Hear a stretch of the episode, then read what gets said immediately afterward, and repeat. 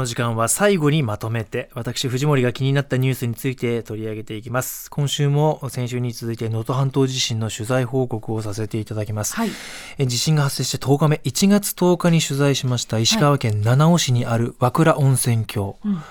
おもてなし日本一に長年選ばれている老舗温泉旅館の加賀屋さんですとか、はい、創業220年の美湾荘さんなど、いろいろちょっと取材させてもらいました。うん、あの、ね、北村さんもご存知のように、正月あたりはもう人でいっぱいになるでしょ。そうですね、ね、人気の場所なんで、ね、ほぼ満室になる状態。海外の人も多いですそうなんですよ。その中であの午後4時10分に大きな揺れを感じて、うん、特にあの夕食前だったからお風呂に入ってるお客さんが多かったんですって浴衣姿の人？気の身気のままみんな避難するみたいな状況だったんですって、えー、で建物の損傷が激しくてまだ実際中の様子がどうなっているのか専門家のチェックもまだ始まらないというのが、うん、その1月10日の取材した時だったんですけどその当時を振り返ってもらいますと例えば加賀屋さんですともう職員の皆さんが20階まで駆け上がっていってとにかくお客さんの避難誘導をした。でもう本当に木の実木のままとにかく命をまず救うことを優先にした、はい、まあ、1000人規模のお客さんを誰一人怪我をさせることなく無事に届けたそうですね。えー、でもう一つのビワンソーさんもあの客室に閉じ込められちゃったお客さんがいたんだけどこれもやっぱり職員の人が自発的にバールを使って非常階段から駆け上がってこじ開けて助け出したとか、えー、そういう生々しい話があってやっぱりここも怪我人がいなかった。はいもう奇跡なんじゃないかっていうふうにね、話をしている人もいるんですけど、ね、もう1キロぐらい避難所の小学校まで寒い中、こう誘導していったと。いうことなんですけど。で、あの、今、輪島市、えっ、ー、と、和倉温泉郷、周り、七尾市は2ヶ月以上断水がもう避けて通れないと言われている中で、はい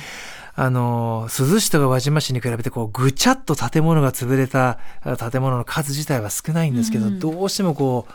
報道がこうされにくくなるというか、後回しになりがちだっていうところを私はちょっと自戒を込めてこの後もしっかり伝えていきたいなと思いました。えー、で、その中で16日ですか、ようやく源泉が無事だっていうことがね、はい、確認されたということで、えー、まずはお湯はなんとかなるかもしれない。はい、ただ大事なのはとにかく、和倉の人々が生活を続けられるかっていうところは一番心配で、うん、人が離れていってしまっては、はい、いざ復興しようと思っても、進まないじゃないですか。は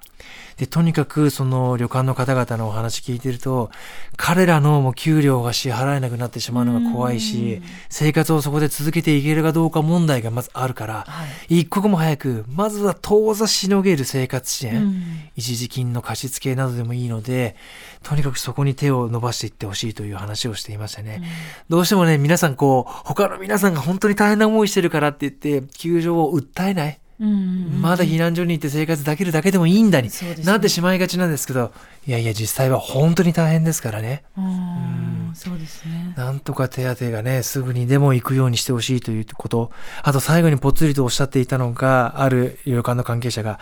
これどうせ万博で人とか重機とか持っていかれちゃうのかなって支援ちゃんとしてくれるのかなってぽつりとおっしゃってましたよね。だその辺のあたりの話もあのね、あの、経産大臣の方とか、えっ、と、経団連の会長も、まあ、震災復興と万博同時にやっていけるんだって両立できるんだっていうお話されていましたけど、うん、よく現場の人の話を聞きながら手を取り合ってしっかり進めていただかないと、これは大きな問題につながらなければいいなと思いましたよね。そうですね。うん、まあ本当にあの本当に美しいしいいところで観光地でね人気の場所なんでね、行ったことあるって方も結構いらっしゃると思うんですけどね。海外からのお客さんもたくさんいてね、日本は世界に誇る温泉郷だし。本当にね素晴らしいところなんでね、あとはもう北陸全部が今ダメージを受けていて温泉どころじゃないっていう誤解だけは避けてほしいってことは強調されましてね、ね風評被害ってやつですよね、うん、しっかりここは継続してお伝えしていきたいなと思いました。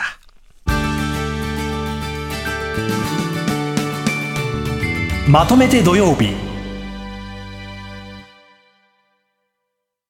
塚越健二です文化系トークラジオライフは身近な出来事からアニメや文学テクノロジーや社会問題までワイワイ楽しくちょっと先を見通すみんなで思考実験するような番組です。各種ポッドキャストプラットフォームで配信していますので文化系トークラジオライフで検索。ぜひフォローしてください。